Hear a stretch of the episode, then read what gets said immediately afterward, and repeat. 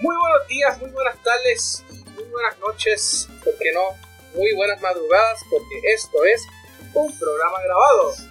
Este es tu programa sobre historia de Puerto Rico y el Caribe favorito, pero hoy vamos a estar, vamos a estar hablando un poco sobre historia aledaña, que es historia de Puerto Rico y el Caribe aledaña, porque pues en un mundo globalizado, las cosas que ocurren al otro lado del mundo pues, nos afectan a nosotros, y además estamos hablando de que en Puerto Rico pues, hay poblaciones, tanto eh, de judíos como de musulmanes, de palestinos en este caso más específico, y es importante entender cómo estas poblaciones eh, llegaron acá. Así que, nada, antes de entrar a la tabla del tiempo que yo tengo aquí, eh, conmigo se encuentra el maracachimba de los podcasters de, geopolítica de Puerto Rico. Está el licenciado Orlan Castro, alias Mr. Tonitas 2, ¿verdad? Mr. Tonitas 2. Eh, aquí conmigo. Y, oye, el año pasado hicimos el de. hace dos años hablamos de, de, de, septiembre 11, los talibanes y septiembre 11. Y hoy vamos a hablar de los otros talibanes que jamás. Este no iba a ser el, el episodio que yo quería subir ahora. Tenía, tengo un episodio que tengo que editar que es sobre planificación, el historia de planificación en Puerto Rico. Eso va a salir de aquí a dos semanas. de aquí, así que ya saben, de aquí a dos semanas van a tenerlo en el público, pero la gente en el, en el Patreon ya lo van a poder recibir eh, ya para finales de esta semana. Así que hagan así mismo el Patreon, solamente creo que son dos pesitos al mes. Perdón, cinco pesitos al mes, no es mucho. Cooperen con este pobre historiador que, se, que necesita eso. necesito pagar ya mi, mi, Vamos a empezar por todo. Eh, yo sé que la gente. Yo quiero dejar claro uno, cuestiones. Primero, yo tengo un, mi. Si van a, a, mi Twitter, van a saber cuál es mi, cuál es mi, mi seco. Así que, dejando que mi seco al lado, yo me saco mi, mi seco político y mi de preferencias y voy a dejar claro ciertas cosas, unas, unas reglas que yo me estipulé haciendo este, este para este eh, primero, yo no voy a mencionar la Biblia para nada. ¿Okay? Todo lo que yo voy a hablar aquí hoy no tiene nada que ver con la Biblia.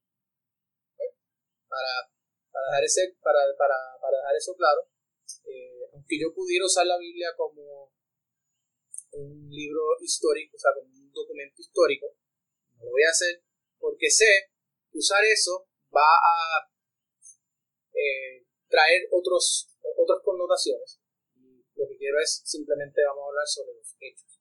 Que se puede, lo que, lo que podemos probar eh, con otras fuentes históricas. Así que vamos a empezar.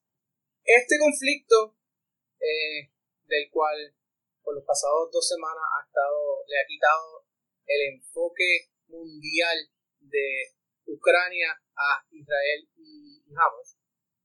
Eh, tiene, digamos que sus raíces en la relación con la relación entre los árabes y los judíos y su lucha por lo que es el Israel, que es la región los dos eh, si me ven aquí hablando, cuando yo hablo de Palestina, estoy hablando de una región, porque ese no es el nombre de un país, es de una región. Nosotros vamos a hablar de dónde viene ese nombre. Y hablo de Israel, pues estoy hablando tanto de la Israel antigua, que vamos a hablar ahora, o de Israel moderna. Pero estamos hablando de lo que son los reinos y el Estado de Israel.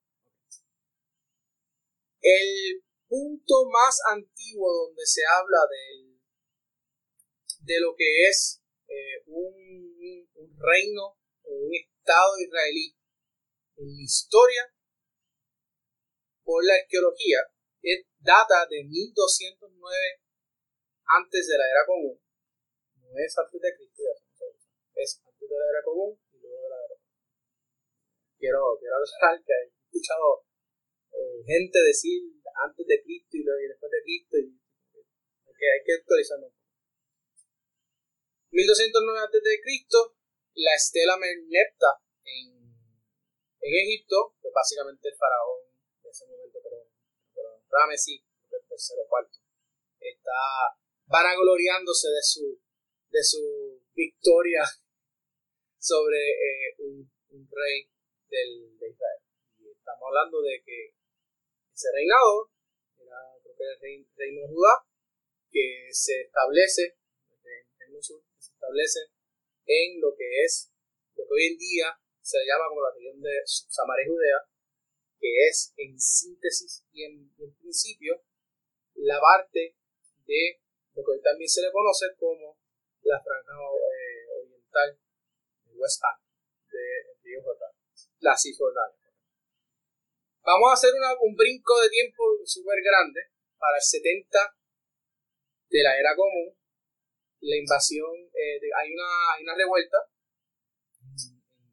en lo que se llamaba la, la provincia Judea y destruyen el templo de los romanos. Eso es la, famosa, si uno va a Roma, hay una, una digamos que creo que en el arca de, en el de Triunfo hay una, de Triunfo, o sea, una, yo sé que hay un, hay un monumento que conmemora, el arco de Tito, que, y luego de eso, pues los judíos son expulsados no de Judea, son expulsados de la ciudad de Jerusalén, como un regaño, o sea, básicamente se rebelaron, pues lo vamos a sacar de, Jerusalén, y de hecho, el, la, la, ciudad hasta le cambian el nombre, deja de llamarse Jerusalén. Los judíos, la mayoría de ellos, eh, la mayoría de la población ya en este momento están también no, solamente, no, solamente viven en Judea, sino que también viven en lo que se llama la diáspora. De hecho, eh, una de las diásporas más importantes es Egipto. Hay unas razones de ser de por qué um, en, la Biblia van hacia Egipto, escapan. la historia de que van hacia Egipto precisamente por eso, porque hay una, una población sustancial de, judíos que viven Egipto y, eso ya es, este, hay mucha documentación sobre, sobre eso. O sea, que estamos hablando de, una población que se extiende a través de lo que es el Mediterráneo porque los judíos eran comerciantes también. Así que el comercio se movían y nada. Así es que empiezan, por eso cuando uno, eh, tal vez estoy rompiendo mi propia regla, pero cuando uno lee, eh, digamos que las cartas de, de Pablo, hablando de las sinagogas, Grecia y en todos estos lugares. ¿Por qué? Porque había población judía en ese momento previo al 70. Luego del 70, pues esto eh, acelera el, empieza a acelerarse. En el 132, eh, o sea, ya estamos hablando del segundo siglo, eh, ocurre la revuelta de Bar Kokhba, eh, para no entrar en muchos detalles, es una, la última gran revuelta judía en el Imperio Romano. esto, de, la destruyen y ahí es que en parte empiezan a sacar eh, mucha de la población judía sacada de Judea. Y ya eh, aquí entonces empieza lo del nombre, de que si le cambiaron el nombre a Judea por, porque era pues, una manera de, de, desplazar al, a quitar el nombre origen de la, de la, del área, empiezan a llamarle Siria Palestina. Ahora, aquí tengo una, cuanta importancia, una cosa importante. El nombre de Palestina se usaba para referirse a la región desde 5 antes de la era común. O sea que ya hay documentos que, y hay menciones por parte de tanto de Heródoto y Josefo, que son dos historiadores eh, antiguos muy importantes de la antigüedad, antiguos y de la antigüedad, eh, que hablan, ¿no? De que ya llamaban a la región como tal Palestina. Adrián anexa Judea a Siria. Luego de la revuelta de Barcoca, hablando de, Adrián César, el emperador Adrián, anexa Judea a Siria y la renombra Siria-Palestina. Pero no es porque le está cambiando el nombre a la región, sino porque está, está creando una, una nueva, eh, una nueva provincia. Muchos judíos emigran fuera de Judea debido a la guerra sea por el exilio, voluntad propia o por ser vendido a la esclavitud. pero una población sustancial se queda en Galilea, Hebrón, en Gedi y en la costa oriental de Judea. Así que, como estamos viendo, desde 1909 antes de, eh, antes de la era común hasta 132 más o menos, hay presencia judía en la, lo que hoy en día se llama la tierra Estado de Israel o Palestina. Judea y los alrededores de Jerusalén fue renombrada, como lo había mencionado, a ella Capitolina y son repoblados con pobladores de Siria, Fenicia y Arabia.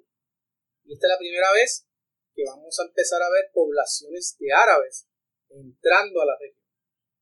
Y esa población va a continuar creciendo. O sea que los árabes son, eh, básicamente desplazan en ciertas áreas a los judíos que se fueron, eh, que fueron expulsados por exilio, voluntad propia, porque fueron metidos a la esclavitud.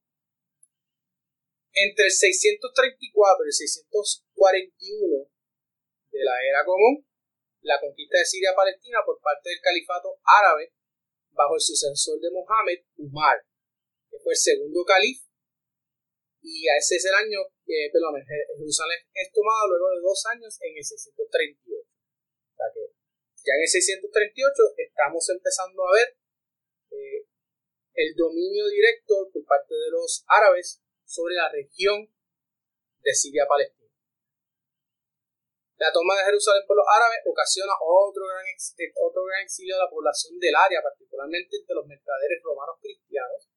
Sin embargo, la población musulmana continúa siendo minoría hasta el Todavía para el 638, los, los árabes musulmanes siguen siendo la minoría.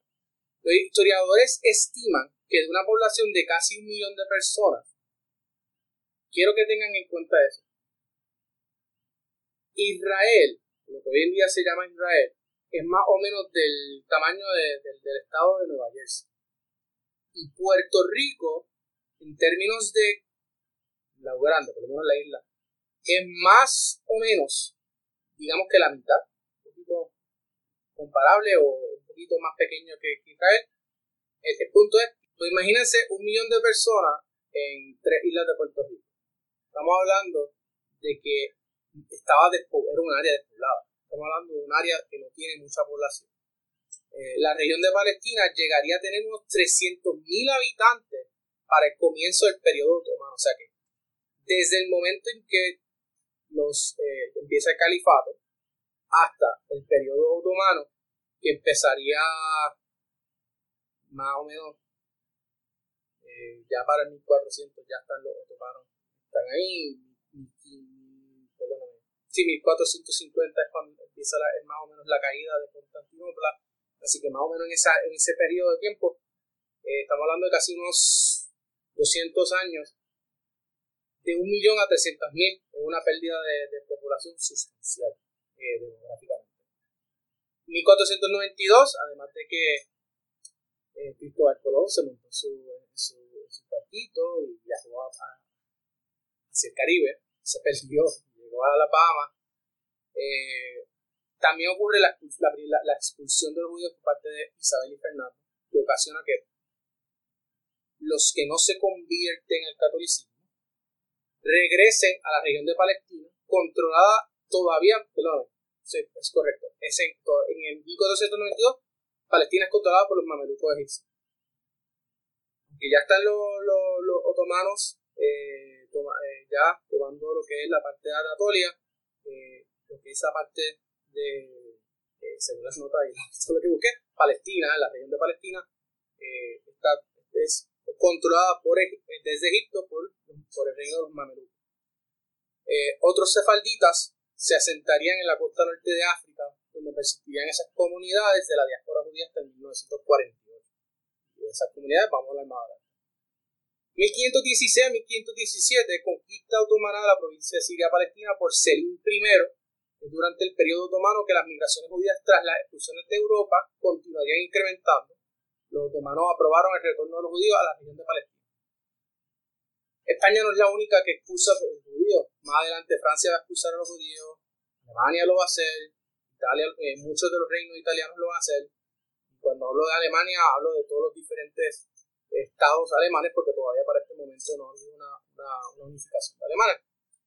Todos estos judíos van a ser expulsados, muchos de ellos van a regresar a Palestina, Israel, y otros pues se irán, en el caso de, los, de los alemanes, que son los Ashkenazi, van a ir hacia, hacia lo que es eh, la Europa Oriental, hacia Ucrania, hacia el Imperio Ruso, donde allá van a ser, eh, van a ser expulsados también, pero más En el 1882, hacemos otro brinco, comienza el exilio de los judíos ashkenazí de Rusia hacia Europa Central, Estados Unidos, Latinoamérica y el Imperio Otomano. En particular, la región de Palestina se, se, estima que unos 35.000 judíos llegaron a Siria-Palestina en 1882, estamos hablando de casi 200 años atrás, eh, llegaron a Siria-Palestina y fundaron el poblado de Petah Tifta, que hoy en día es una ciudad bastante importante judía en Israel. Y digo judía porque hay ciudades árabes en Israel.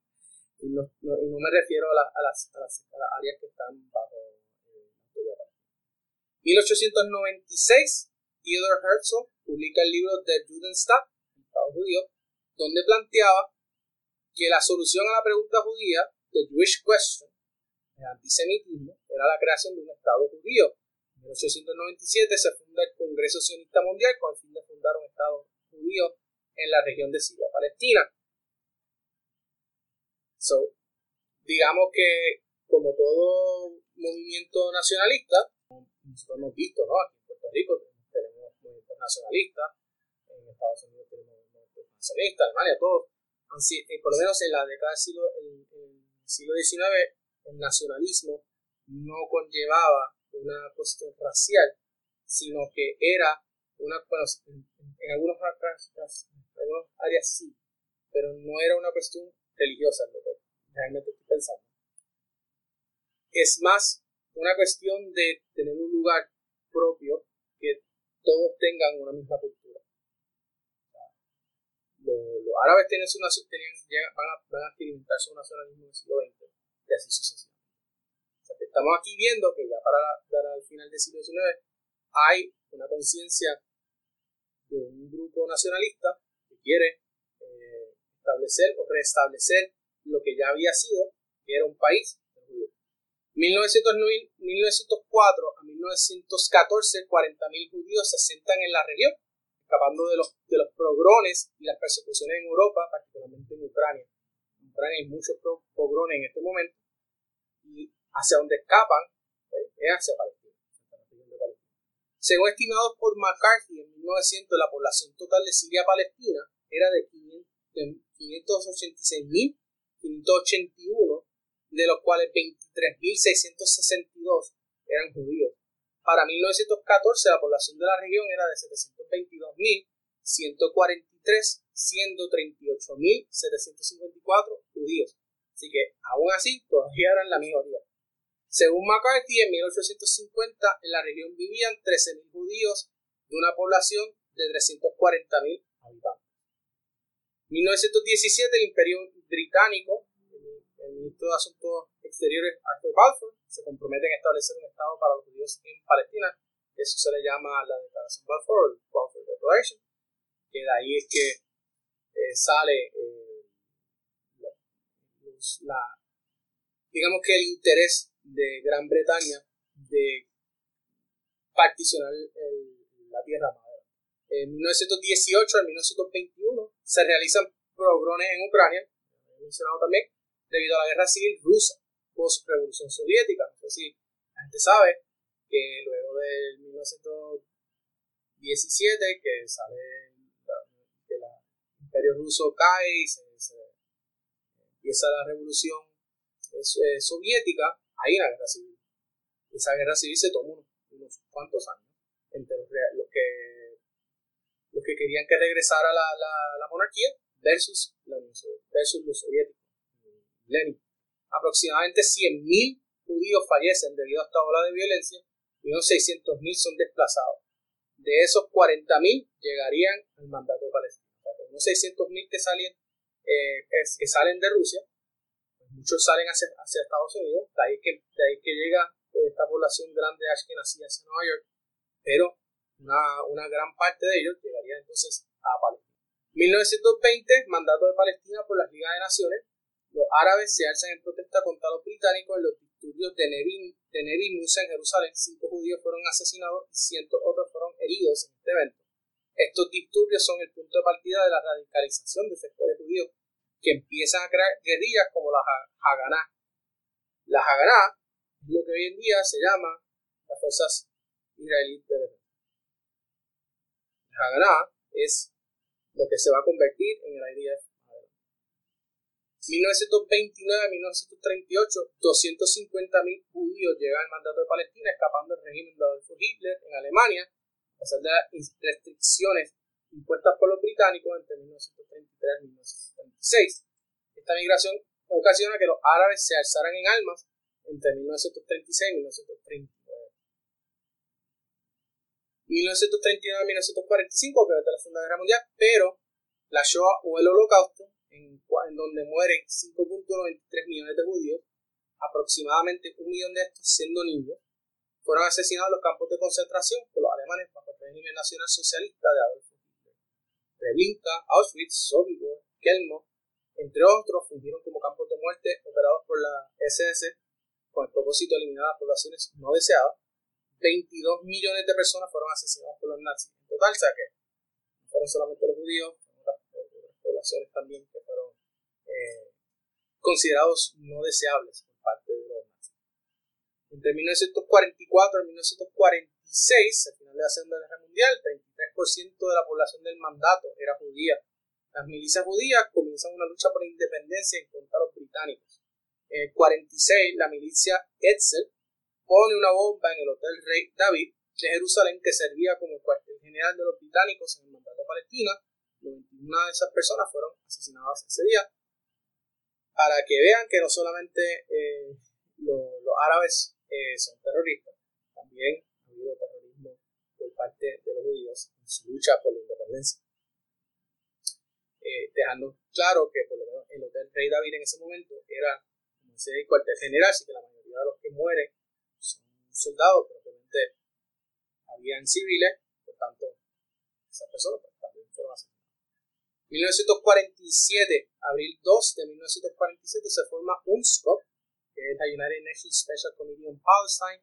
Se propone dividir el mandato de Palestina en dos estados, uno judío y otro árabe, con la ciudad de Jerusalén en una tutela internacional.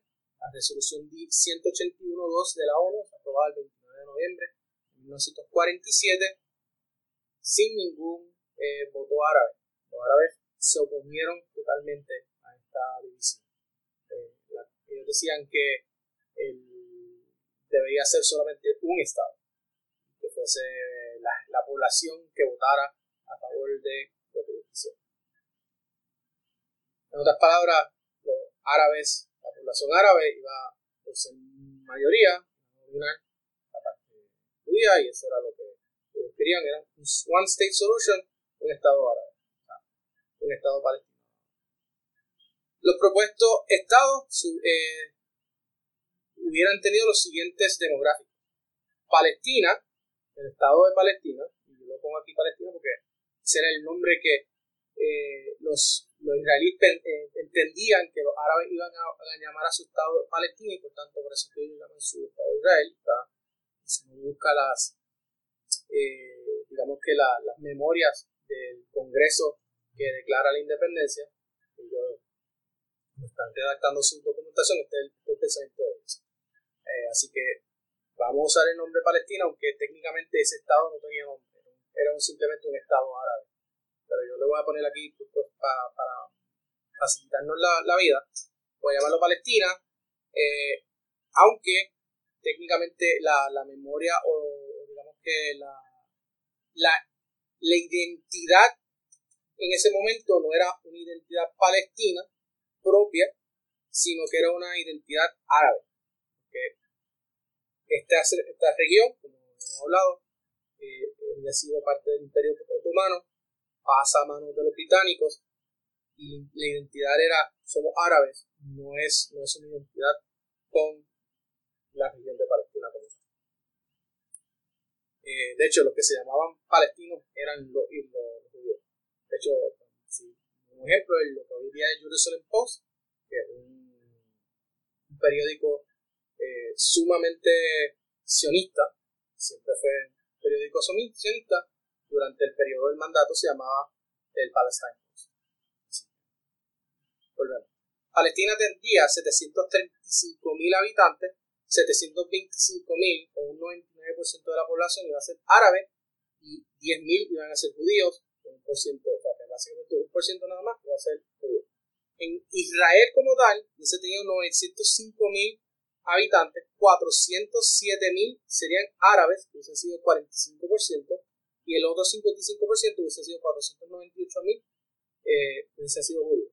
Jerusalén podemos olvidarnos que estas tres, realmente tres entidades que se estaban construyendo, hubiese tenido 205 mil habitantes, 105 mil hubiesen sido árabes y 100 mil hubiesen sido judíos. La situación de Jerusalén era mitad. Para un total de población de 1.845.000 eh, habitantes. El plan disponía que hubiera una unión económica estilo Unión Europea entre ambas entidades. Eso, cuando yo lo vi, yo dije, esa parte yo no lo sabía, así eh, seguimos aprendiendo cada vez que, nos metemos en los documentos. para que vean que es importante eh, buscar los documentos primero. El palestino hubiera tenido un 43% de la tierra, Israel hubiese tenido un 56% de la tierra, un poco más para permitir la migración de los Ashkenazí, que fueron desplazados por la Segunda Guerra Mundial, y la mayoría de las tierras propuestas por los judíos eran el desierto de Negev. No eran las mejores tierras y muchos de estos eh, refugiados ashkenazí estaban todavía en campos de concentración de los aliados. Los aliados no sabían qué hacer la población de judíos que habían sido eh, desplazados por los nazis.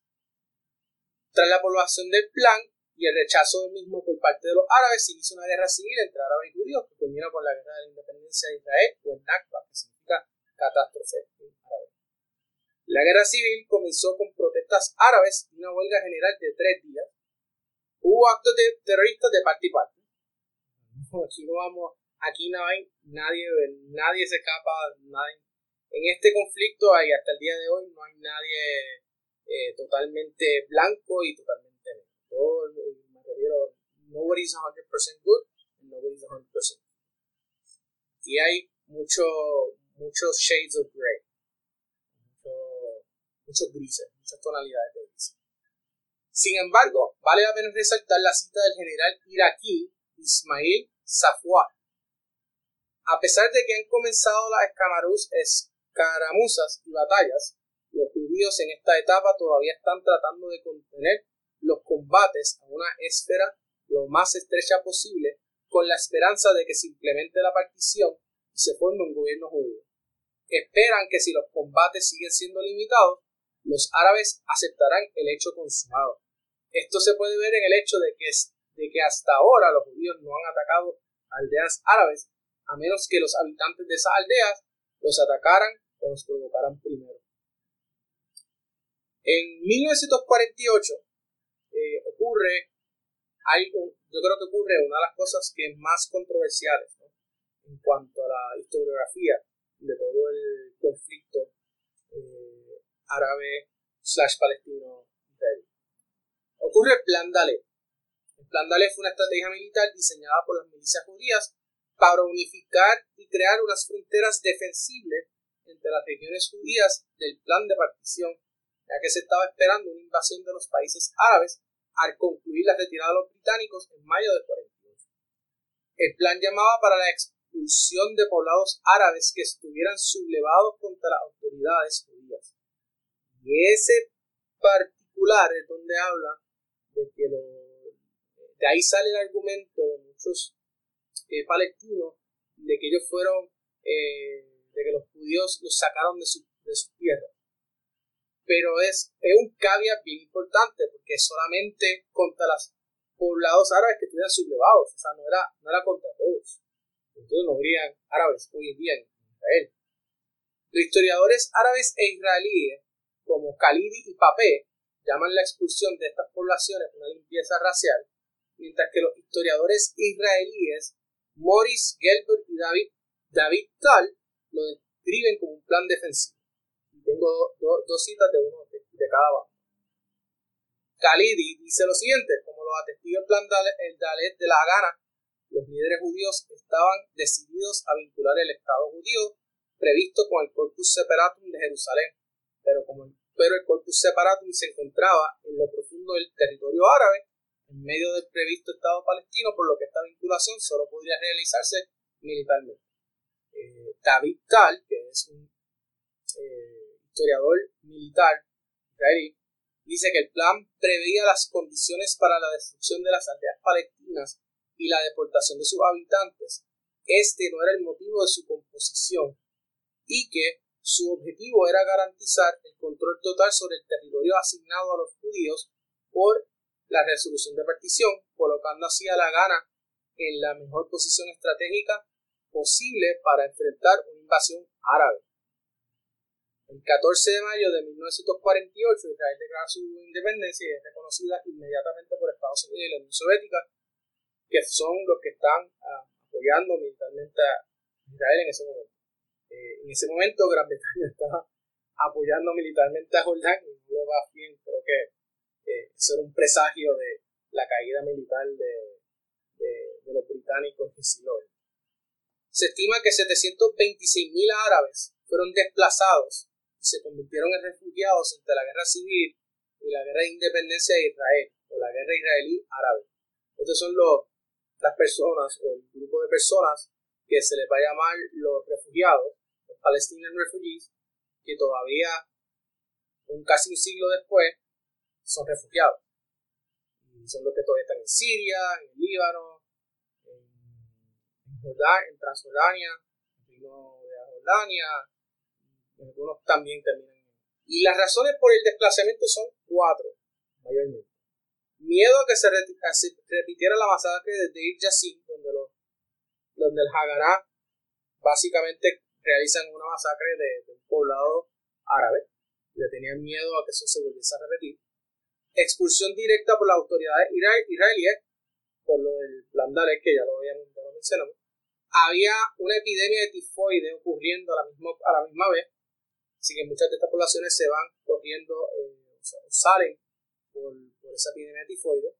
Y las órdenes de los líderes árabes de evacuar, cuando ya empiezan los, vecinos árabes a invadir um, y evitar que se pueda formar el, el Estado de Israel en 1948, los líderes árabes le impulsan a estas poblaciones a evacuar porque en varios días iban a poder regresar. Y no sé tú, Orlando, pero yo creo que eso, me suena tan conocido con, recientemente en, Ucrania, ¿no? En tres días vamos a tomar. Se estima que 100.000 judíos fueron desplazados de países de mayoría árabes durante la guerra israelí, árabe-israelí. 100.000 judíos solamente con esta, con esta guerra, un millón y pico de población judía entre 1948 y 1980 van a haber más expulsiones de judíos eh, a través de los años, pero como estamos hablando solamente estrictamente de la guerra de independencia, fueron 100.000 aproximadamente. Egipto expulsó a 20.000, Yemen 44.000, Siria 5.000, todos los que estaban en todos los judíos que habíamos hablado de ellos, 10.000 y pico que, existían en, Transjordania y Gaza, eh, aproximadamente 10.000, obviamente no son 10.000 porque murieron en algunos combates, pero para tener un número que podamos entregar, no hay un número claro, pues esos también salieron, o sea, no quedaron judíos en los territorios de Transjordania y Gaza, que fue que al final de la guerra, Jordania se queda con lo que hoy es West Bank y Egipto se queda con lo que hoy es Gaza. Bahrein expulsó a 1500, Morocco expulsó 18.000 y Pakistán expulsó a 1300. Y hasta ahí. Estos son, estos son los datos de lo que es eh, la creación del Estado de Israel eh, moderno. Luego en el 67 van a haber otras guerras eh, entre Egipto, entre Siria, Líbano, pero la más importante es la de la, la, guerra Siria, en el 67. Israel lo bloquean, bloquean el estrecho de Mutz. Y entonces en Egipto bloquean el, el estrecho de Mutz, los árabes empiezan a prepararse nuevamente y en el 67 entonces eh, Israel hace un ataque preventivo y en seis días retoma, no retoma, sino que invade y toma los, los territorios de Transjordania y Gaza y así que entonces Jerusalén completo pasa a manos de, los judíos. Entonces tiene, la, Yom Kippur en el 73 y luego de eso tiene eh, la, la, primera guerra del Líbano en los 80 y la primera intifada, la segunda intifada y el proceso y el proceso de, de paz que yo creo que eso pues, vamos a estar tocando más, más a fondo o lo vamos a poder tocar más a fondo en la conversación. Eh, este es el, la base de, histórica de, de, esta, de, este conflicto. Eh, te paso a ti, Orlan, que en las últimas semanas, eh, ¿cuál ha sido tu, tu, impresión principal sobre pasando? El 7 de octubre tuvimos un hecho inédito, vivimos un hecho inédito eh, para los estándares, para parámetros de Israel como nación, en los aspectos de seguridad, una falla gigantesca de seguridad, una falla gigantesca de los servicios de inteligencia, eh, porque el ataque terrorista que se dio ahí es el, mayor ataque que ha sufrido Israel en, su propio en su propio suelo, eh, su propio territorio desde, desde la guerra del Yom Kippur. Y de por sí, ambos ataques, el ataque, el, el ataque de Hamas, eh, utilizó como marco, como referencia eh, la guerra del Yom Kippur, porque el 6 de octubre, el día anterior, se cumplieron los 50 años de esta guerra. Que tiene un significado especial porque esta guerra aunque Israel ganó la guerra, eh, fue la primera vez en la historia militar, en la historia bélica de Israel, que se vio en cierto momento vulnerable, porque las primeros, los primeros días eh, de la guerra del Yom Kippur, eh, precisamente por la fecha que era, que era la principal, la principal celebración religiosa del pueblo judío, muchos de los soldados estaban, estaban con familias, los cogieron con la guardia, con la guardia baja, atacaron al mismo tiempo por el sur de Egipto y por el, y por el norte de Siria, y durante los primeros días no había esa coordinación. Incluso, mucha gente piensa que Estados Unidos siempre ha apoyado eh, militarmente a, a Israel, eso no es así, es a partir de la guerra del Yom Kippur, dentro del marco de la guerra del Yom Kippur, que estando en el marco de la Guerra Fría, cuando Estados Unidos se da cuenta de que la Unión Soviética está apoyando y supliendo armamento a Siria y Egipto, pues Estados Unidos, Estados Unidos ahí decide eh, apoyar y suplir armamento, logística e inteligencia a Israel. Y es gracias a eso que Israel puede, puede eh, como dirían en el fútbol, remontar y, y ganar la guerra. Pero incluso en ese caso, en el caso de la guerra de Yom Kippur, ni siquiera la falla de inteligencia fue tan grande porque los registros dicen que la primera ministra Golda Meir le fue avisado, le fue advertido de que posiblemente iba a haber algún tipo de incursión o ataque por parte de Egipto y Siria porque los movimientos se estaban viendo. Pero ella tomó una decisión difícil, que posteriormente le, le, le costó su puesto político, ella entendió que ya que en la guerra anterior, que era la de, la, de los seis días, Israel había hecho un ataque preventivo, y dijeron, en este caso, nosotros tarde o temprano vamos a necesitar el apoyo internacional nosotros no nos podemos ver siempre como los agresores, los que iniciamos el problema. Y ella prefirió esperar con, la, con, la, con las consecuencias que pudo tener después, porque si al final Estados Unidos no le llegaba a brindar el apoyo que, que brindó al final, probablemente hubieran podido perder la guerra, hubieran podido perder la guerra. Ahora bien, de lo que te quería mencionar antes de volver a lo mismo, quería mencionar algo de lo de que tú estabas, de lo que eh, del recuento histórico que hiciste. Es interesante ver que las primeras diásporas, de, las primeras oleadas de judíos a finales del, de del, del siglo X del siglo XIX, mencionaste que se dieron en el 1882 y venían de Rusia y eso tenía que ver porque en el 1881 el zar Alejandro II fue asesinado. Y una de las teorías conspirativas que empezaron a correr como parte del antisemitismo que se estaba viviendo en Europa, era que los judíos estaban involucrados en el complot para asesinar a Assad y muchos de ellos tuvieron que huir y escapar. Y estas dinámicas se siguieron viendo en toda Europa, ya se veían desde mediados del siglo X, desde principios del siglo XIX en adelante, y eso se mezcla con lo que tú estabas mencionando, con, con los nacionalismos lo que hoy conocemos como, eh, como, como Israel, que en su momento se le llamaba la región de Palestina, estaba bajo el Imperio Otomano. Y el Imperio Otomano se fue desmembrando poco a poco por razón de los mismos nacionalismos. Digo, y ahora bien. Eh, también hay que, hay que ponerlo también en el contexto, ¿no? los otomanos fueron bien sabios eh, en, en poder controlar esos nacionalismos, porque a diferencia de otros, de otros eh, estados islámicos, los otomanos eran más moderados en el sentido de que tú quieres ser cristiano, no hay problema, pagame un impuesto. Tú quieres ser judío, no hay problema, ven para acá, paga el impuesto y, y sírveme y no hay problema. De hecho, y si te conviertes al Islam, pues tienes tus beneficios. Claro, tienes unos beneficios, pero no te tienes que, eh, no te tienes que convertir. Incluso cuando, cuando tomaron Jerusalén, lo, lo, lo, lo, no lo puse porque no, muchas de las cosas demasiado, no quería eh, llenarlos demasiado de demasiados datos y cuestiones, quería hacer algo más streamline, pero el, el segundo califa, el, sí, el hijo del, del, primer califa que fue el sucesor de Mohammed, eh, él, se, él, se, él se arrodilla frente a la iglesia del, del, del, Santo Sepulcro eh, y básicamente eh, los deja, entender de que ellos no iban a convertir las iglesias eh, cristianas ortodoxas en, el, en, Jerusalén a, a, mezquitas. Así que en, ese, en ese sentido, ¿no? los musulmanes y luego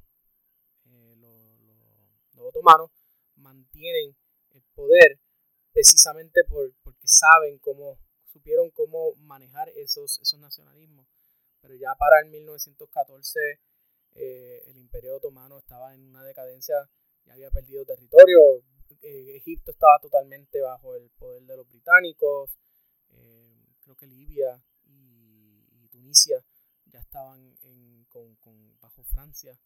Em, o sea, que habían sido perdidos por parte de los otomanos, o sea, que lo que le quedaba al imperio otomano realmente era el, el oriente, el oriente del Mediterráneo y eh, obviamente eh, Anatolia, el oriente del Mediterráneo, que es por donde, por donde va eh, la región de, de, Siria y Palestina, y entonces la parte de Arabia, y no era toda Arabia, era solamente la parte, la costa de, Arabia, de Arabia, donde estaban las que eran parte de, o sea, donde hoy en día está Meca y Medina, o sea, esa, esa, esa costa eh, occidental de, de, la península arábica. Eh, Arabia tenía ya otros, o sea, habían otros reinos que estaban peleándose eh, internamente, que son los que ayudan a los británicos a expulsar a los otomanos de la península durante la primera. Y en el marco de lo que tú mencionaste eh, anteriormente, para aclarar, porque mucha gente tiene un concepto erróneo de que todo esto, tú lo mencionaste, todos estos países de Oriente Medio, pues eran países individuales cuando realmente todos formaban parte del Imperio Otomano y posteriormente vienen a formar parte tanto del mandato británico y del mandato francés. Cuando tú vienes a ver, Israel sí se fundó, ese, el Estado de Israel se fundó en 1948, pero Jordania se funda en el 1946. Y ojo, que Jordania, el Transjordan era parte. Originalmente era parte del mandato de, de, Palestina. O sea que si, si vamos a hablar, si fuésemos a hablar sobre, sobre realidades, existe un, un, un, un Estado palestino. Mira la población de, de, Jordania, son la, una mayoría de, de, de, palestinos y la minoría son los, los hashemitas. los hashemitas árabes. Por eso es que ellos le, le, le tienen pánico a, toda, cada vez que los, los hashemitas, el, el, la familia la familia real de Jordania eran quienes en su momento a principios del siglo XX eh, eran eh, el jerife de la Meca, que era el, era el que estaba encargado de regir en la Meca, y los británicos le prometen que le van a dar un estado, porque parte de todo este problema viene por las promesas que hicieron los británicos a diestra y siniestra, porque de la misma manera que, que la declaración Balfour, de, por otro lado, los británicos también estaban, por otro lado, seduciendo a los, a los, a los árabes prometiéndoles el territorio que, de nuevo, no tenían, nunca habían tenido territorio, o sea, le estaban prometiendo un nuevo territorio. Incluso la familia, la familia, la familia real de Jordania se movió de Arabia, de la Meca, hacia Jordania, con las promesas. Siria se establece finalmente en el 1946, cuando finalmente Francia la abandona. Eh, Egipto, que con todo y que uno puede pensar que es, que es el reino más el Egipto moderno, no es hasta 1936 que los británicos le dan, le, le dan, eh, hacerle, le, permiten la independencia, le, le, le conceden la independencia. Luego vino la guerra, mundial, la segunda guerra mundial. Técnicamente, técnicamente era una, era una independencia como era Egipto era tan independiente como lo como era un protectorado. como, era un protectorado, era, era tan porque yo, de hecho, era Egipto era el canal de Suez. Sí, sí, no, pero estoy, estoy recordándome que Sudán se independiza de Egipto porque Egipto era el país colonizador de Sudán, pero a la misma vez era un protectorado de los británicos.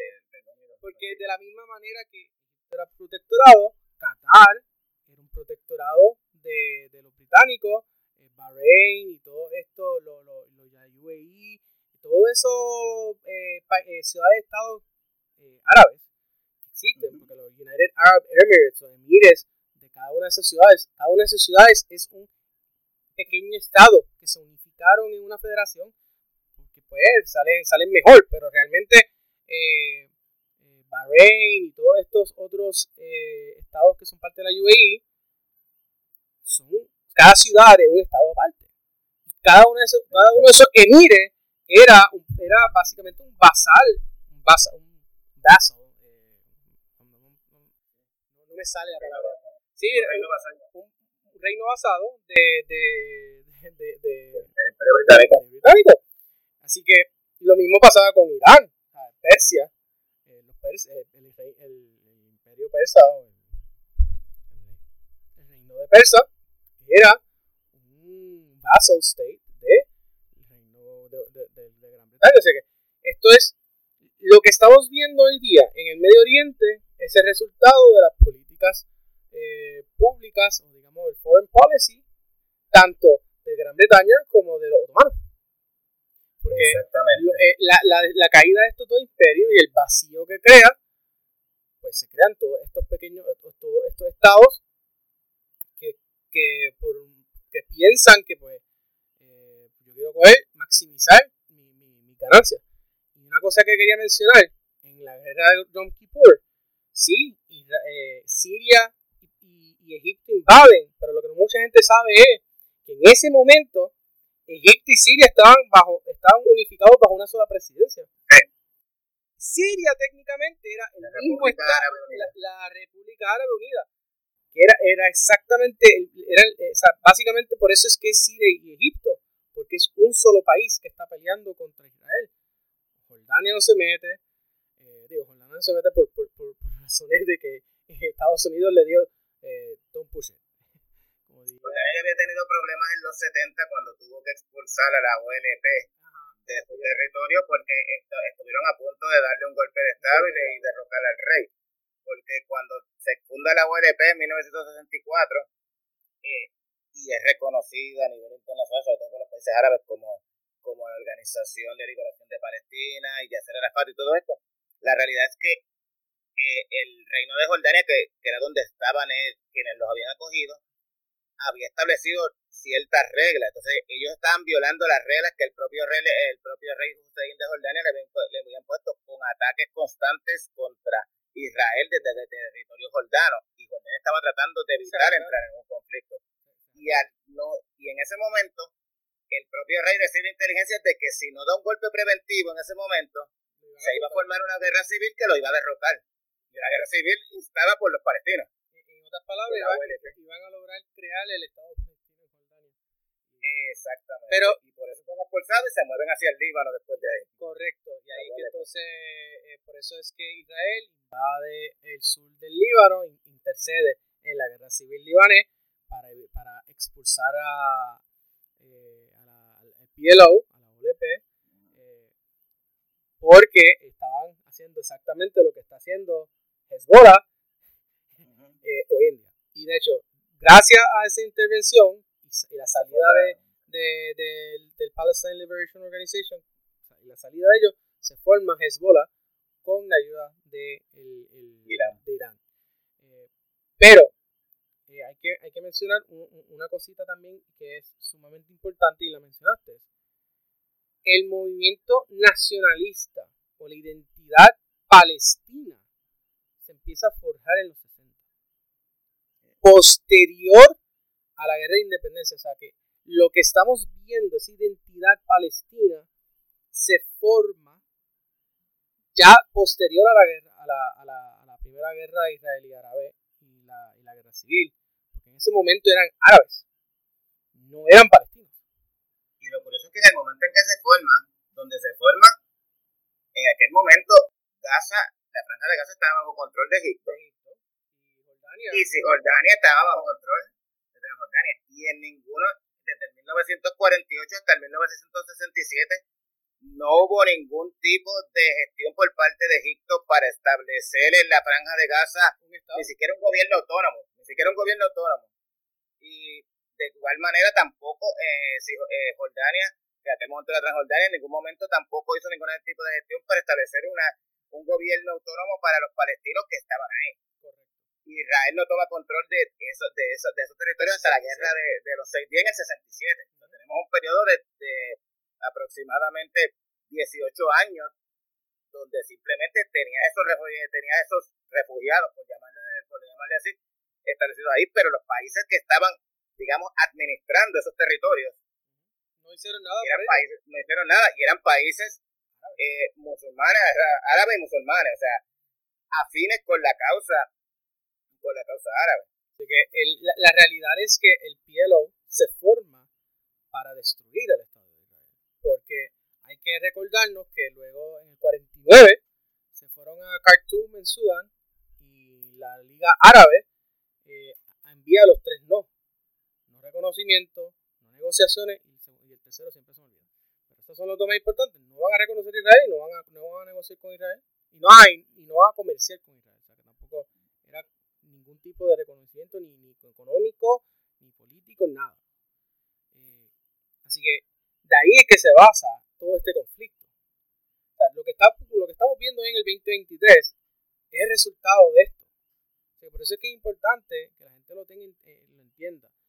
Cuando, un palestino habla y dice, no, porque los israelíes están en tierra ocupada, están mencionando que lo que es hoy en día Israel, que reconocido por, por, por la, por, por la comunidad internacional, eh, es territorio ocupado. Y eso no es cierto. Porque lo que tú, la, la, lo que tú ganas en una guerra defensiva es tuyo. O sea, si tú, tú, si tú, si tú capturas terreno en una guerra defensiva, las leyes internacionales te permiten anexar esa, esa, esa, esa, esa tierra.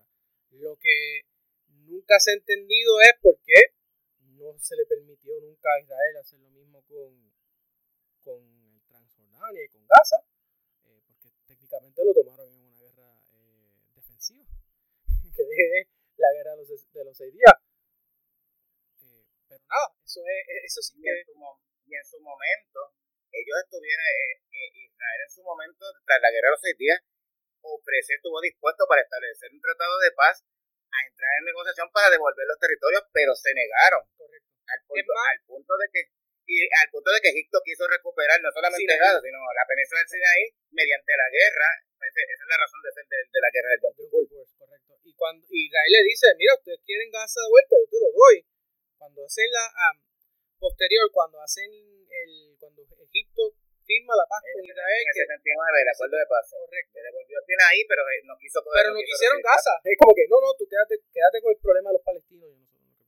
Por eso yo solamente quiero la península del Sinaí. El Sinaí nada más, porque Sinaí es, Egipto y ahí hay, ahí hay petróleo. ahora que mencionamos eso, eso viene al, al, al día de hoy, a la actualidad.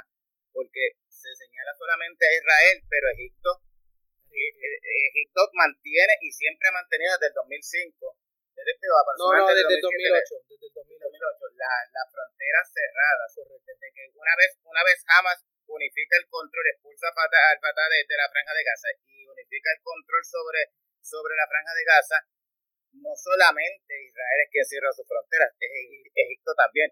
Porque Egipto también tiene un serio problema de grupos yihadistas en la península del Sinaí.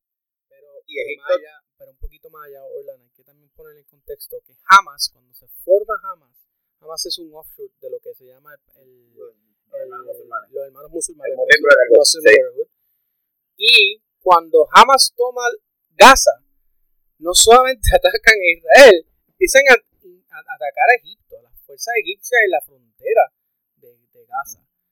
Y por eso es que Egipto dice, no, no, vamos a cerrar acá también. Precisamente por eso es que también se crea ese muro entre Gaza, Israel y Egipto. O sea, el Open Air Prison no es, eh, no es, por, no es solamente Israel que los tiene allí. Mira, ahí también están los egipcios porque, porque es parte, es un problema mucho más complicado que simplemente decir, ah, que estos israelíes son malos. No. Hay las razones de ser de, de los muros. Eh, los muros, de hecho, los muros lo empezaron a construir lo, lo que se llamaba la Green Line, que es donde, donde se termina el, creo que es la, donde la, famosa eh, demarcation line del 1948, no es del 67, es del 48. Eh, y se empieza a construir ahí porque, si no me equivoco, es. Eh, ay, se me olvidó el nombre del, no sé si, no, es Olmer, el previo. Eh, creo que es Rabin, Shishak Rabin. Ahí está, Shishak Rabin eh, empieza a crear ese muro precisamente para, no, era para, para crear una eh, un open air prison o, una, un estado apartheid, como dicen, que, es otro, otro, tema que podemos tocar rápido. Es porque Yishak Rabin quería tener una, ya delinear una frontera para entonces establecer el, Estado palestino en el otro lado de la, de la frontera, porque crean esta, esa, esa, esa, muralla precisamente por eso y para, para poder protegerse de los car bombs, de, de toda esta, de, que antes había libre, previo al 2002-2003, que se acaba la, la segunda intifada, había eh, libertad de movimiento entre lo que eran los, los, territorios ah, los territorios palestinos e Israel. Había libertad. La razón por la cual ahora no hay esa libertad es por la segunda intifada. hay una razón de ser, no, es como que, ah, pero es que esto y, y, también por la, y también por la, algo que mucha gente desconoce es que la propia guerra civil que hubo entre los palestinos, entre Fatah y, y, y Hamas en las elecciones del 2006, eh, jamás alegadamente, y digo alegadamente porque al Fatah no reconoce la victoria de Hamas, dice que, no, fue, no fue una elección, exacto, y la comunidad internacional no la reconoció. ¿Qué sucedió? Porque entonces, y cuando me refiero a Fatah, al Fatah, el Fatah es el partido, seco, es, un partido político, nacionalista secular, que es quien gobierna eh, eh, en, en Cisjordania exacto, en West Bank, en Cisjordania. En, Judea y Samaria. Exacto. Y entonces, en aquel momento, ellos no reconocían y entraron en una guerra y jamás expulsó a Fatah de, de la franja de Gaza. Y desde entonces, cuando terminan de expulsar en el 2000, en el 2007, desde ahí, de ese momento, quien controla la franja de Gaza es Hamas. Y el problema es que hemos visto todos los lo que yo tengo que explicarle alguna puede sonar cínico, pero me voy a lo, lo, tengo que pintar, lo tengo que exponer de esta manera. Hemos visto la cantidad de cohetes que han disparado Hamas en, en las últimas dos semanas. Sobre cerca de, entre los que, entre los que han sido interceptados, los que, los que han explotado, los que, los que han dado en el blanco, sobre cinco mil y pico de cohetes. esos cohetes entran en Hamas, en piezas, en, partes, y son ensamblados entre Hamas, entran por los túneles, con todo y el bloqueo que tiene Israel y que tiene Egipto.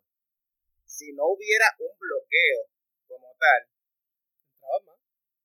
no, lo que no, no iban a entrar cohetes, iban a entrar realmente misiles, iba a entrar otro tipo, otro tipo de armamento mucho más sofisticado. ¿Qué sucede? Cuando, y esto es algo que yo, le expliqué a una persona, no es que yo esté de acuerdo o no, pero es la visión que, que, que, quiero explicar a alguien para que pueda entender la visión del Estado de Israel. En el Medio Oriente tenemos, y cuando me digo el Medio Oriente me refiero a toda esta región, una guerra civil en Libia desde el 2011, una guerra civil en Siria desde el 2011, una guerra civil en Yemen desde el 2014. Eh, Irak es básicamente un, estado fallido dividido en diferentes regiones y con guerras internas en Irak es peor porque Irak es un, es un, país que está controlado totalmente por Irán. Exacto. Allí, allí quien manda en Irak, técnicamente Irak es un aliado de los Estados Unidos, pero por el lado, por el lado del gobierno, eh, eh, eh, los shias son los que dominan.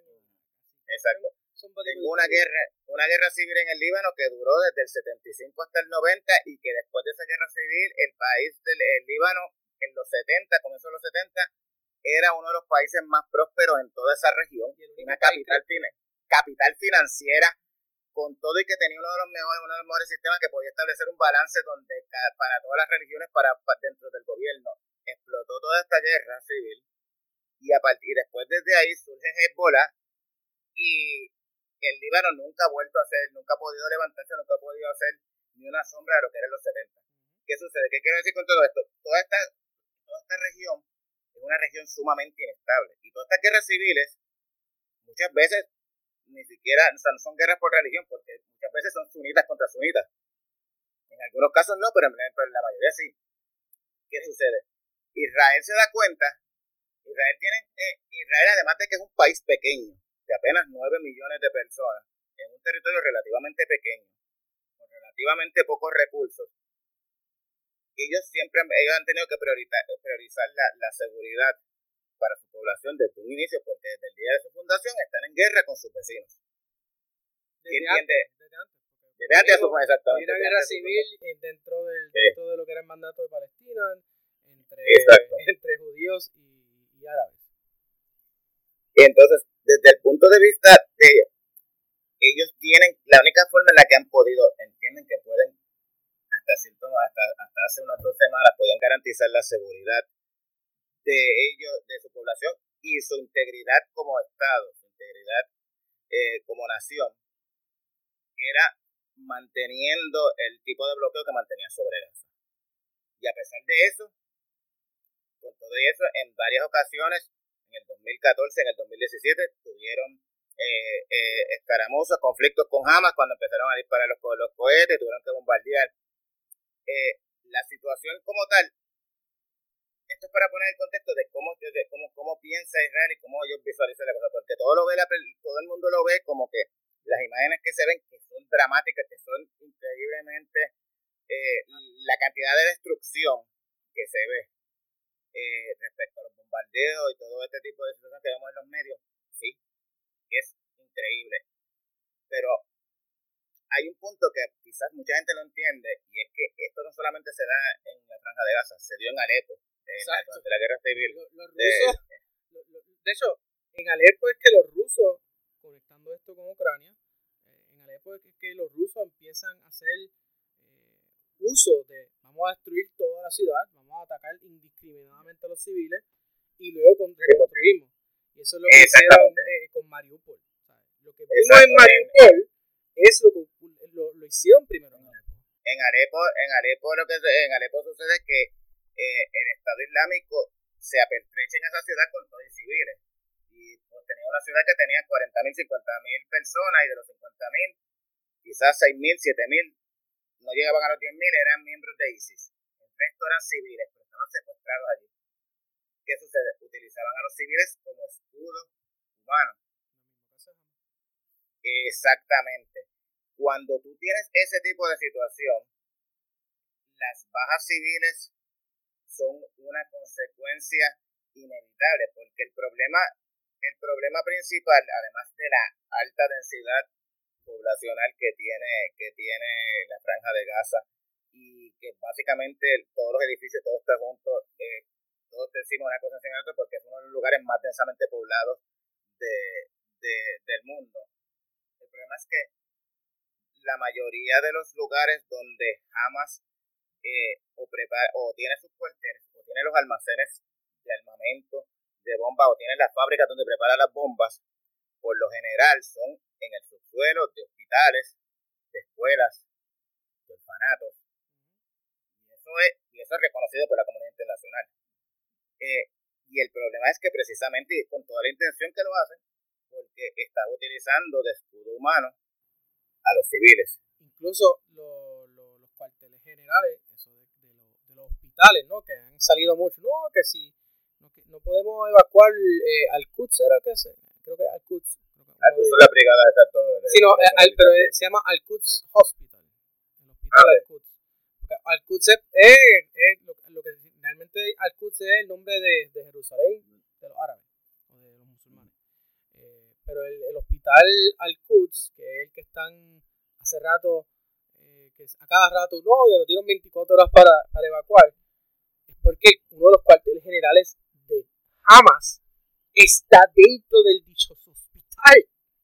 Y la ley internacional permite que si ahí hay un, objetivo militar válido, puedes atacarlo. O sea, le están diciendo ya hace rato, tú lo vamos a tumbar, saca los, enfermos, saca los enfermos y, los, y, jamás no los va a permitir porque obviamente están usando los, están, usando los, los heridos, los civiles, los doctores como, como escudos humanos, ¿no? Y además que eh, necesitan también eh, un lugar donde ellos se puedan suministrar a sus heridos propios.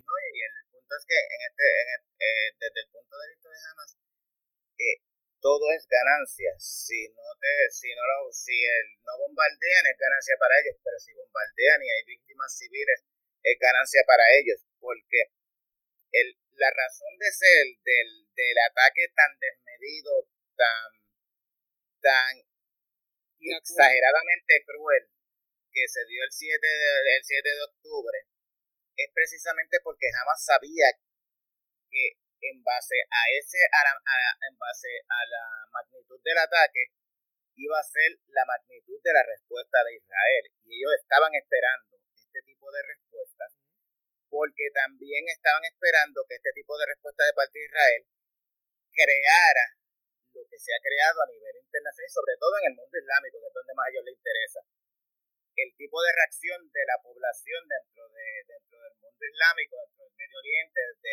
el mundo árabe con el tipo de protesta y el tipo de manifestaciones. Para evitar la normalización de relaciones entre el reino de Saudi Arabia y Israel, que eso era lo que estaba ocurriendo, eso era lo que todo el mundo estaba hablando previo al 7 de octubre. No, y, exactamente, incluso más allá de eso, desde el 2020 para acá, cuando se comienzan a firmar los acuerdos de Abraham, la realidad es que la causa palestina eh, eh, había pasado a un segundo plano dentro del mundo musulmán, porque ya realmente cuando tú ves, cuando tú ves que Emiratos Árabes Unidos eh, firma los acuerdos con Israel, luego viene Bahrein, luego viene eh, Marruecos, luego viene Sudán. Que es donde, Sudán, que es donde, donde se fueron la Liga Árabe a decir, no vamos a reconocer Israel, no, las tres no,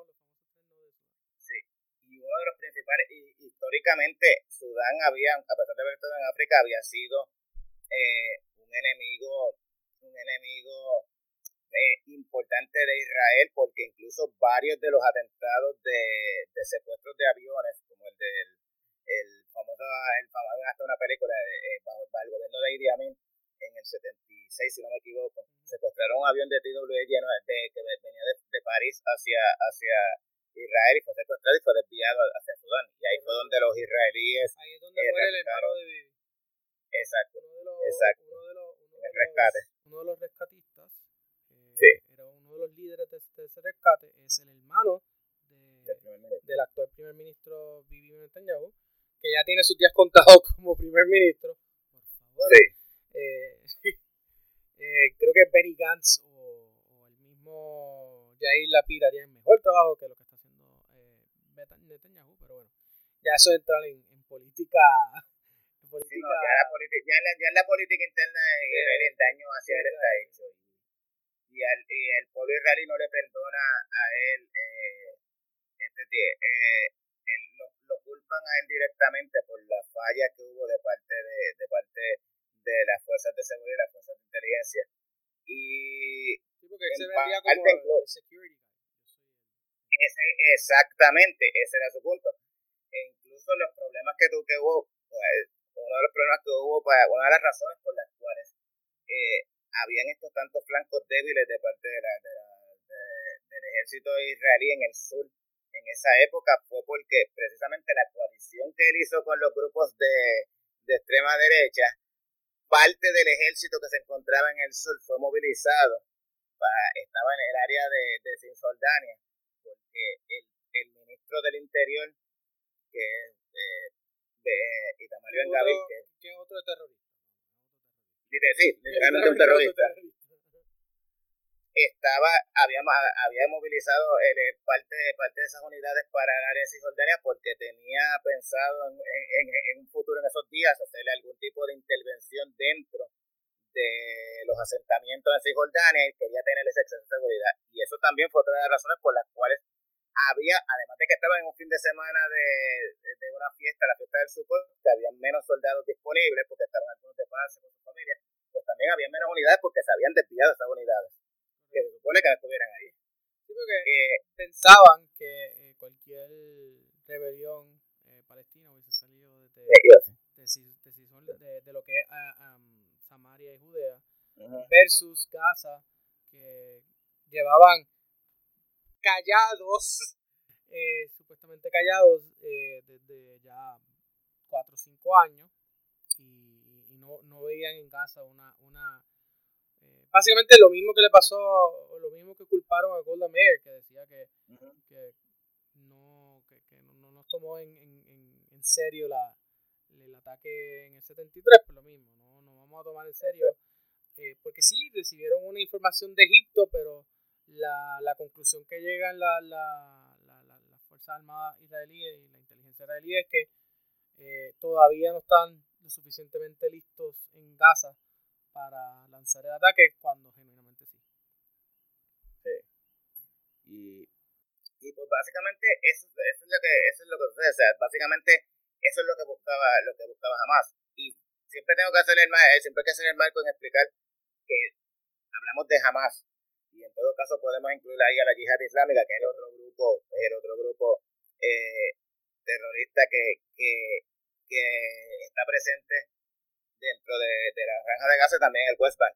Eh, pero hablamos de Hamas porque no puede, porque tenemos que separar a Hamas de los palestinos, del resto de los palestinos. Los palestinos son básicamente, la mayoría de ellos son básicamente rehenes del control que tiene Hamas sobre la franja de Gaza y ellos básicamente, o sea, la gente habla de, eh, ah, tú puedes establecer un parámetro y un contexto y, puedes, y una comparación entre la vida en el West Bank y la vida en Gaza. Y es muy diferente, bajo el control, bajo el gobierno de, del Fatah y bajo el gobierno de Hamas. Y existen y, y existen unos parámetros bien claros para puedas establecer las diferencias incluso la, los, los, eh, los árabes, que los partidos que viven en, en, el West Bank, muchos de ellos tienen facilidad que pueden entrar, pueden trabajar dentro de Israel pueden, si tienen libre circulación, pueden salir Las quejas no son de que ellos no pueden trabajar, las quejas es que pues eh, antes yo podía ir en media hora a Jerusalén y ahora pues tengo que ir de Belén, subir hasta, hasta Ramala y de Ramala bajar hasta Jerusalén porque, porque está el muro fronterizo. Exactamente. son, son, son, realidades muy distintas. Y por eso es que cuando yo escucho, cada vez que yo. Y ellos tienen un problema real, que son los asentamientos. Que eso, eso, es otra cosa, que esos son otros 20 pesos, que eso sí, eso es un problema real. Y, y precisamente el mismo el mismo, el mismo ministro del que estábamos hablando ahorita, ah, sigue fomentando y estimulando eso. O sea, Itamar Gabriel, él vivió en un asentamiento y él fomenta y él eh, exhorta a que otros colonos y otros radicales que piensen como él se establezcan y, y establezcan estos asentamientos. Y para los que no sepan, los asentamientos eh, son ciudades o pueblos que se crean dentro del territorio que se supone que fue separado para los palestinos dentro de dentro de, de lo, que pasa lo que pasa en términos de los, de los asentamientos es que hay unos asentamientos que se crean en lo que es el área C y es para sí, esto, hay que ir hay que ir a, lo, a, lo, a los acuerdos de Oslo el, el, lo que es el West Bank porque Gaza fue, no está incluido en esta Gaza es totalmente se suponía que fuese autónoma totalmente por parte de lo que eran los palestinos, el, West Bank iba a ser dividido en tres zonas. La zona A, la zona B y la zona C. La zona A era para que lo, era, era las zonas que iban a ser controladas directamente por los palestinos. La zona Administrada y controlada. Exacto. Controlada, exacto. La zona B era una semifusión entre... Es administrada por Palestina, pero la controlada y la seguridad la, brinda Correcto, era, era israelí. Y entonces la, la zona C totalmente iba a ser controlada y administrada por los, por los israelíes.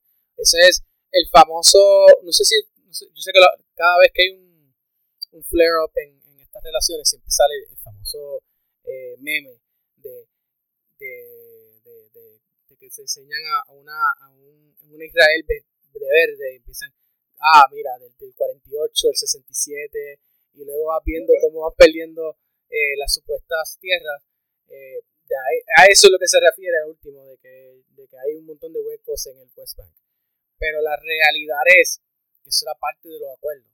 Ahora bien, no permitían, eh, no permitían nuevos asentamientos. Los asentamientos que ya estaban eh, en ciertas áreas iban a ser negociados para que entonces pasaran a ser eh, parte de Israel, que esos eran los, asentamientos alrededor de, de Jerusalén y Hebrón, en Hebrón, se habla de, de, de, Hebrón, pero en Hebrón no hay, no hay un asentamiento.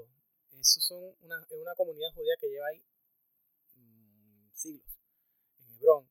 Lo que pasa es que eh, en Hebrón, cuando, cuando ocurre la, la guerra de los 40, del 48, los, esos judíos son expulsados por parte de Jordania. Pero cuando retoman esa área, pues esos judíos son, se les permite volver a vivir donde era, donde ellos vivían antes en, Hebrón, que una, eh, se llama el Jewish Quarter dentro de, dentro de, dentro de Hebrón. Hay una área de Hebrón que está dentro, que es controlada por, por, los palestinos, que es judía. Entonces, hay, unas áreas que sí y hay unas áreas que no. Lo que pasa es que los palestinos siempre han querido crear un estado que sea exclusivamente árabe y donde no exista ningún solo judío pero en, pero los, en Israel tienen, tienen que aceptar los árabes. Y eso es, un poco la, contradicción de que en varias ocasiones se les, han, se les ha ofrecido tanto los los Camp David en el 2000, eh, luego Olmert en el 2008 le ofreció a, al, al actual eh, presidente de, los, de, la, de la autoridad palestina literalmente el 99% de, de, control del 99% del territorio del West Bank, Gaza, la mitad de la mitad del, de, de, Jerusalén, etcétera, y nunca han querido, la población palestina todavía lo que anhela es el one state solution. Y por eso es que hablan de un apartheid, pero es que no es apartheid porque Israel es un país y los territorios palestinos son un potencial otro país que si tiene una que, está controlado militarmente por, por, por, Israel, sí, pero que vive en, en allí no son, no son ciudadanos de Israel. Y ahí es que viene el problema, que los que están en los asentamientos son ciudadanos israelíes y les dan voto en el Knesset. Ese es el gran problema, porque si fuesen simplemente israelíes que van a vivir allí, pero no tienen voz, no tienen voto en el Knesset, y serían ciudadanos palestinos en un futuro Estado palestino, pues no habría problema. Porque son población y, ningún país, mientras las poblaciones no son problemas, o sea, los problemas demográficos son reales y tú necesitas población particularmente. Eh, pero el problema es la ciudadanía de ellos y el poder político que tienen en el Knesset. Ahí está, ahí es donde radica el, gran problema de los asentamientos ilegales eh, judíos. Porque hay unos que son legales y otros que no son legales. Que son los que, defiende Ben, ben Gavir. Y Ben Gavir, sí. Ben Gavir. Sí. Y pues en el marco de lo que estamos viendo ahora, realmente ya eh, hemos visto que se, eh, se, se, lleva tiempo anunciando, se lleva desde, el inicio se, se, lleva tiempo anunciando de que va a haber una incursión terrestre por parte del, de, de, del ejército de, de, Israel en la franja de Gaza. por eso mismo que ellos le han pedido también a los a los a, a, la, a, los en a los gazatíes, que se, que se muevan hacia el sur, además de por los, además de por los, por los bombardeos. Lo cierto es que eh, Israel ha entrado en, en, más de una ocasión, ha entrado, entiendo que fue en el 2009 y en el 2014, hicieron incursiones, hicieron incursiones terrestres, aunque, exacto, aunque fueron algo bastante breve, no se, no se adentraron, no entraron directamente en la ciudad como esperan hacer en esta ocasión. Eh, eh, luego de la reunión de Biden con, con, con Netanyahu, eh, solamente Estados Unidos, sino otros países europeos le han pedido por ahora a Israel que retrase la incursión en lo que se resuelve la situación con los rehenes, sobre todo con los rehenes internacionales de, países internacionales que se encuentran allí. Los rehenes, que quedan todavía cerca de eh, 15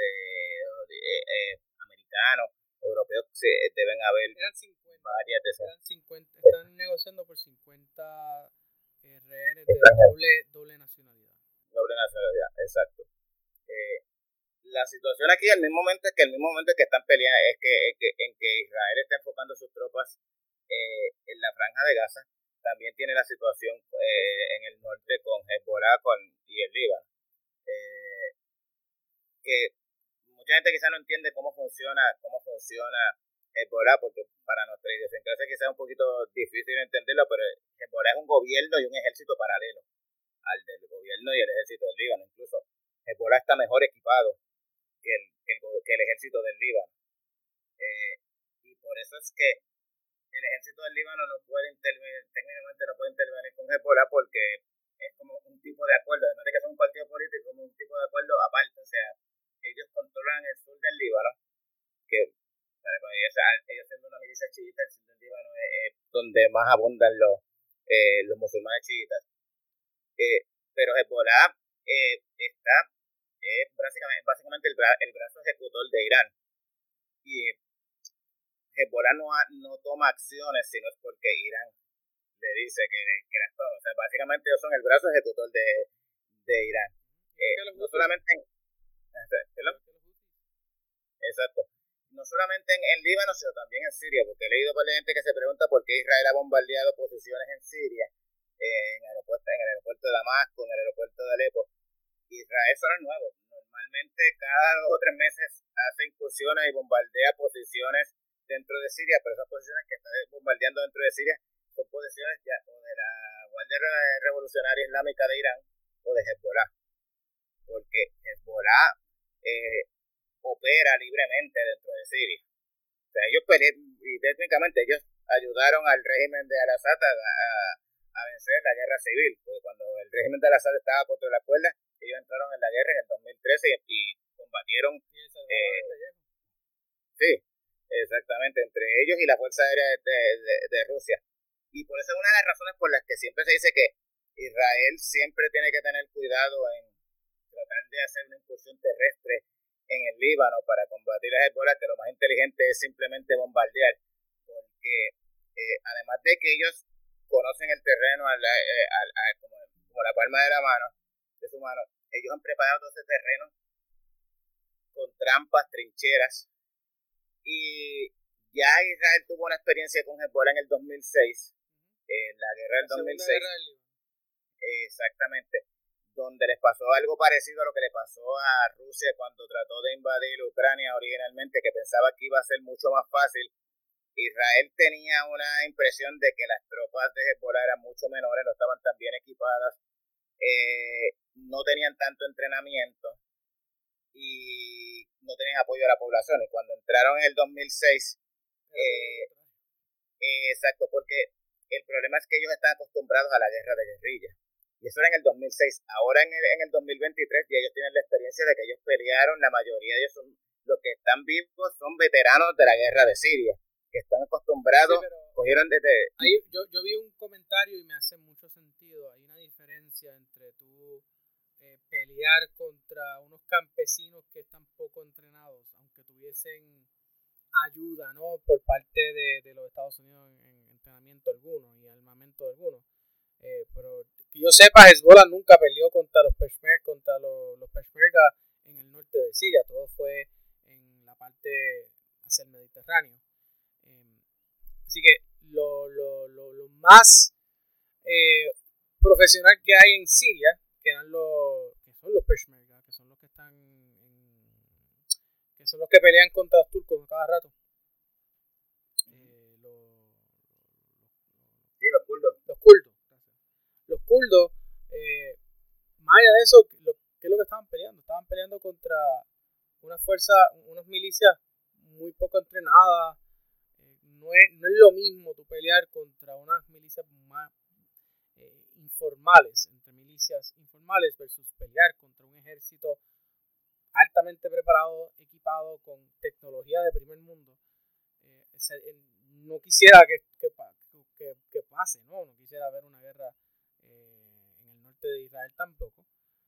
Pero, por lo que he visto, eso es lo que, van, lo que ellos quieren hacer. Eh, pero hasta donde tengo entendido... Yo, no creo que ellos... Yo no creo que... Están de Israel de Israel eh, mientras Hezbollah se quede en el Líbano, lo vamos a seguir contestando. Exacto. El, sí, ese es el plan. O sea, ellos no tienen. Eh, eh, ni, ni Hezbollah tiene intenciones de entrar en territorio israelí, porque ahí sí ellos estarían en desventaja. Ni Israel tiene intenciones. Eh, Israel, mientras pueda mantenerlos a, a base de bombardeo y de, de ataque aéreo, y para eso también está la presencia de Estados Unidos, los portaaviones de Estados Unidos y la presencia de, del Reino Unido, de, de, de, de los buques navales del Reino Unido, no tiene necesidad de entrar en el territorio porque en la medida que tú puedas aprovechar la superioridad que tú tienes en tecnología, en, en artillería eh, y superioridad aérea, no necesitas entrar en un tipo de guerra eh, de infantería ni tampoco meter eh, a tus tropas ahí. Y de por sí, la filosofía militar de, de, de Israel es que ellos tratan de cada vida, al ser ellos tan pocos, apenas 9 millones. Ellos, ellos, ellos tratan de, valoran demasiado las vidas de cada uno de sus soldados eh, y evitan, por eso ellos prefieren utilizar la tecnología. Por eso es que tú ves, dicen, ay, pero pues, siguen, siguen bombardeando, siguen bombardeando. Ellos mientras puedan seguir bombardeando, utilizando drones, los van a utilizar, porque las tropas, las vidas para ellos, las vidas dentro del ejército son demasiado valiosas, porque a diferencia de, para poner un ejemplo, caso de Rusia y la guerra de Ucrania, para Rusia las vidas no son para nada valiosas, al contrario, ellos sustituyen lo que no tienen en tecnología y en, y en, y en avances tecnológicos con carne de cañón. Este, y es todo lo contrario a lo que a lo que a la, a la mentalidad y a la filosofía eh, israelí. Y no solamente porque se quedan sin vida, sino que el costo político que tienen eh, cada uno de estas cada una de estas bajas militares es grandísimo y eso también lo sopesa mucho los gobiernos y el alto mando militar.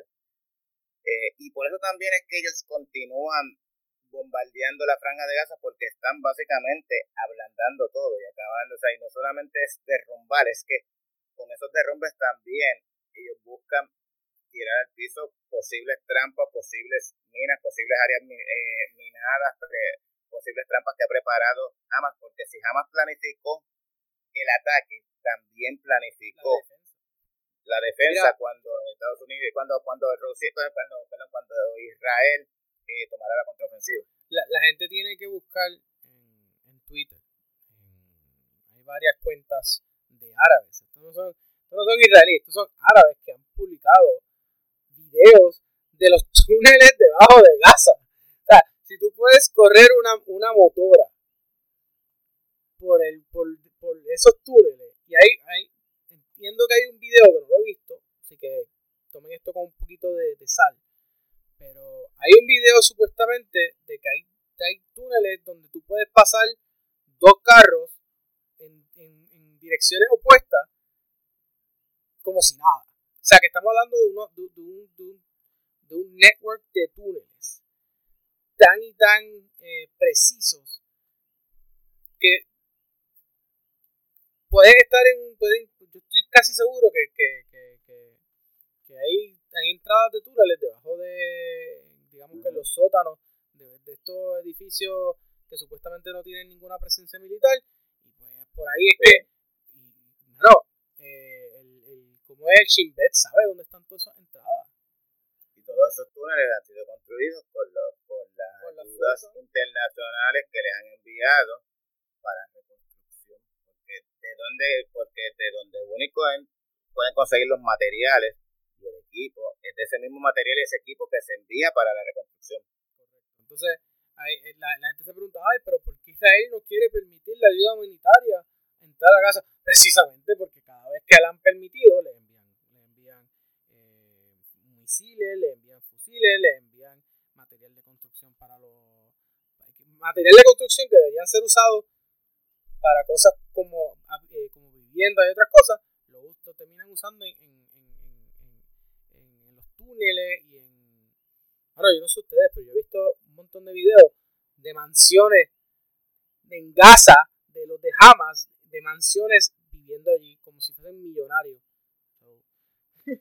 Eso, eh, yo, yo hay, cada vez que escuchen la propaganda de parte y parte, siempre cuestionenlo todo, porque, mira, la, la Fuerza Armada de Israel tienen razones para mentir, y tienen, y, y sí han mentido en el pasado, y, no son perfectos, eh, pero no le crean todo lo que sale de, tampoco del, gobierno de, Gaza, porque es que está hablando de que el gobierno entero de Gaza está controlado por una eh, organización terrorista.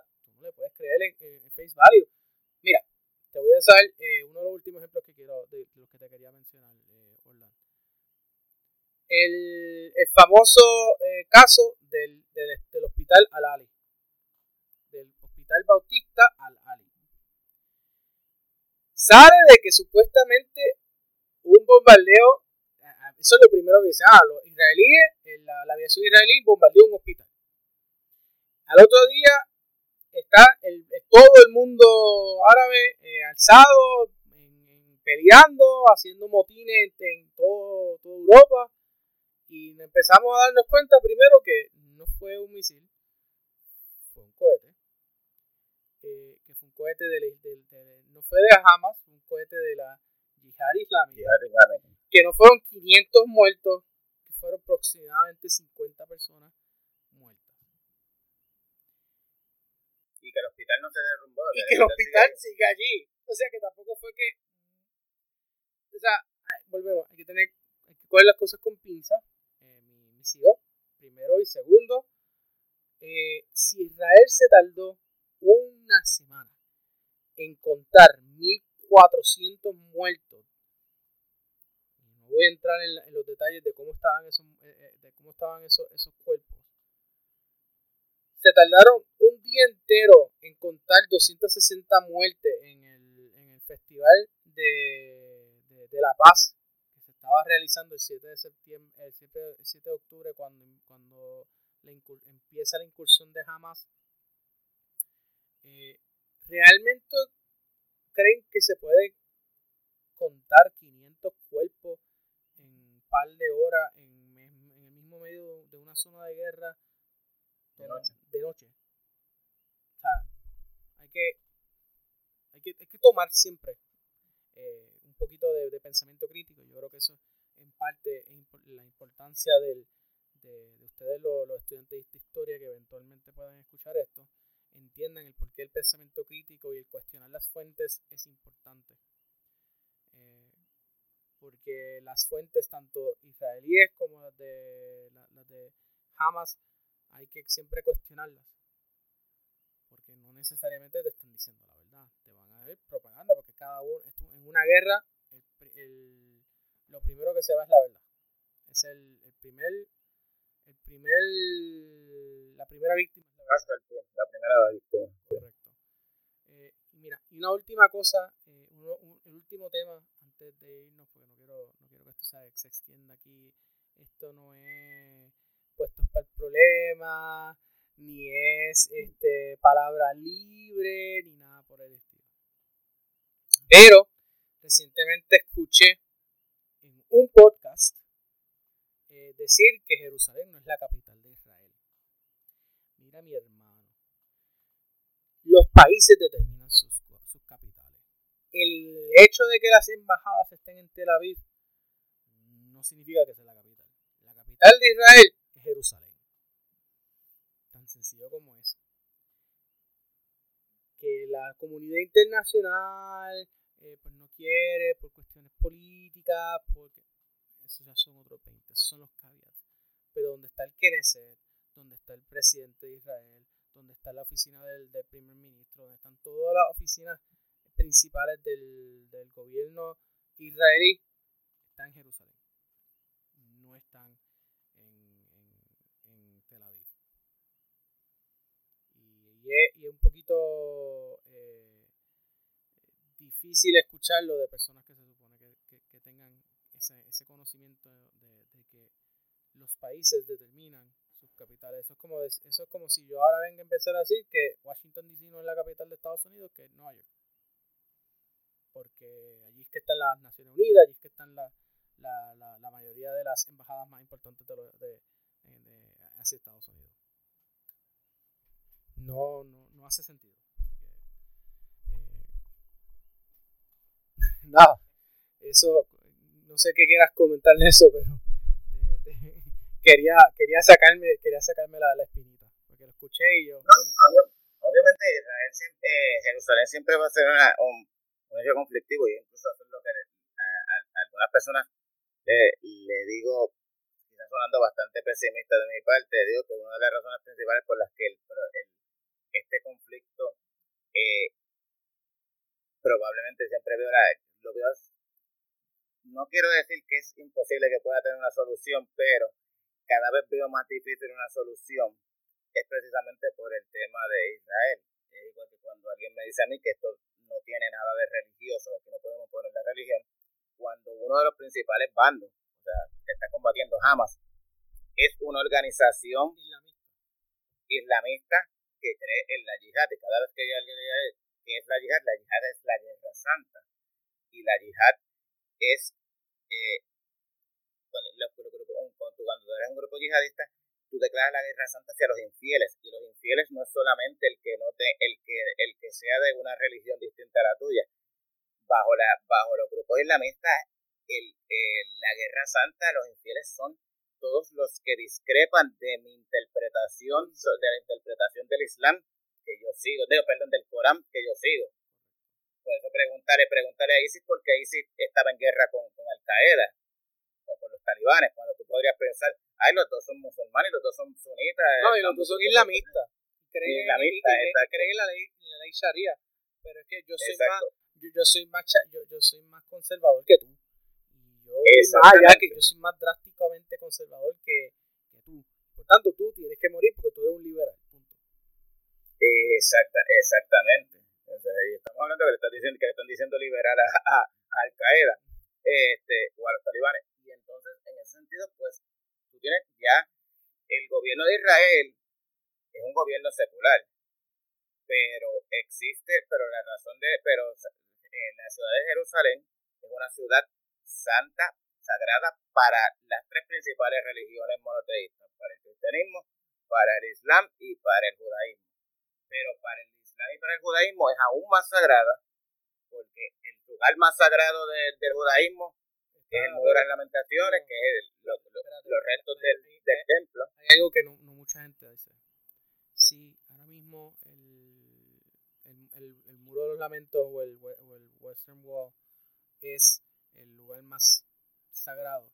Pero realmente ese no es el lugar más sagrado de los, de, de, los, de los judíos. Lo que pasa es que ese es el lugar donde ellos pueden llegar. El lugar más sagrado para los judíos es el cornerstone la, la, la piedra de Cornerstone, no El domo de la roca. que está justo debajo del domo de la roca. Porque el cornerstone que está debajo del domo de la roca es donde estaba el lugar santísimo del, del, del, del templo, El templo. que es donde estaba el arca del pacto, que es donde estaba, donde una vez al año el sacer- sumo sacerdote entraba y hacía el ritual del Yom Kippur para la remisión de los pecados de la nación de Israel.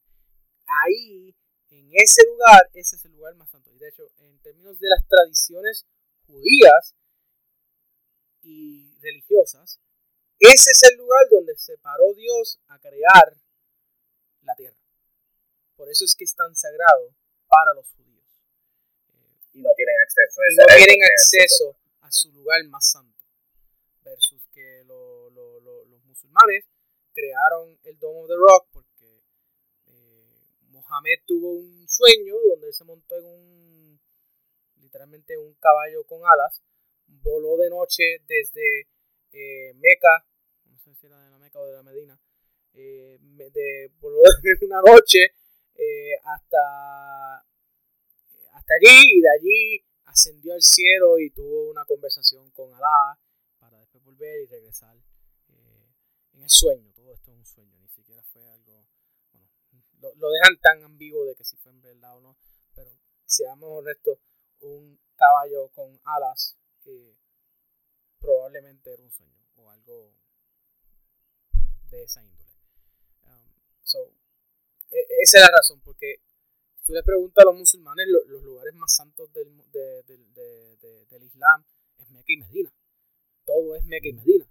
Eh, el, el, el Haram al-Sharif, que es el nombre que le ponen al el- a lo que es el domo, el domo y, y, y, la, y la mezquita de Al-Aqsa, eh, no están mencionados ni siquiera en el Corán. Son mencionados posteriores. Para, por eso de tener la, la, la, la historia, ¿no? Entonces, y una eh, realmente es más una, una tratando aquí medir porque no quiero no quiero que se me tilde de, de, de, de islamofóbico pero la realidad es que la, la, la Dome of the Rock está donde estaba el templo y, el, único templo que existió en ese lugar previo a la llegada de los musulmanes hasta el, hasta el 70 fue el templo de los judíos.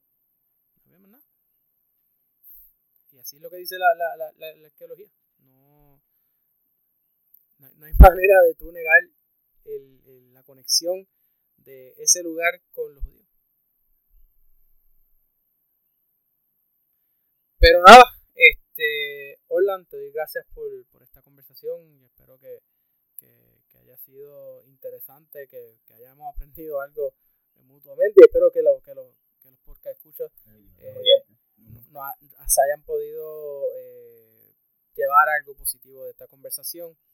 Esto es un episodio especial, no es, no es parte de, de- de los episodios normales que yo estoy realizando para, para Historiando. De hecho, lo vamos a poner tema, eh, en el título, episodio especial, porque no es parte de, ese, set.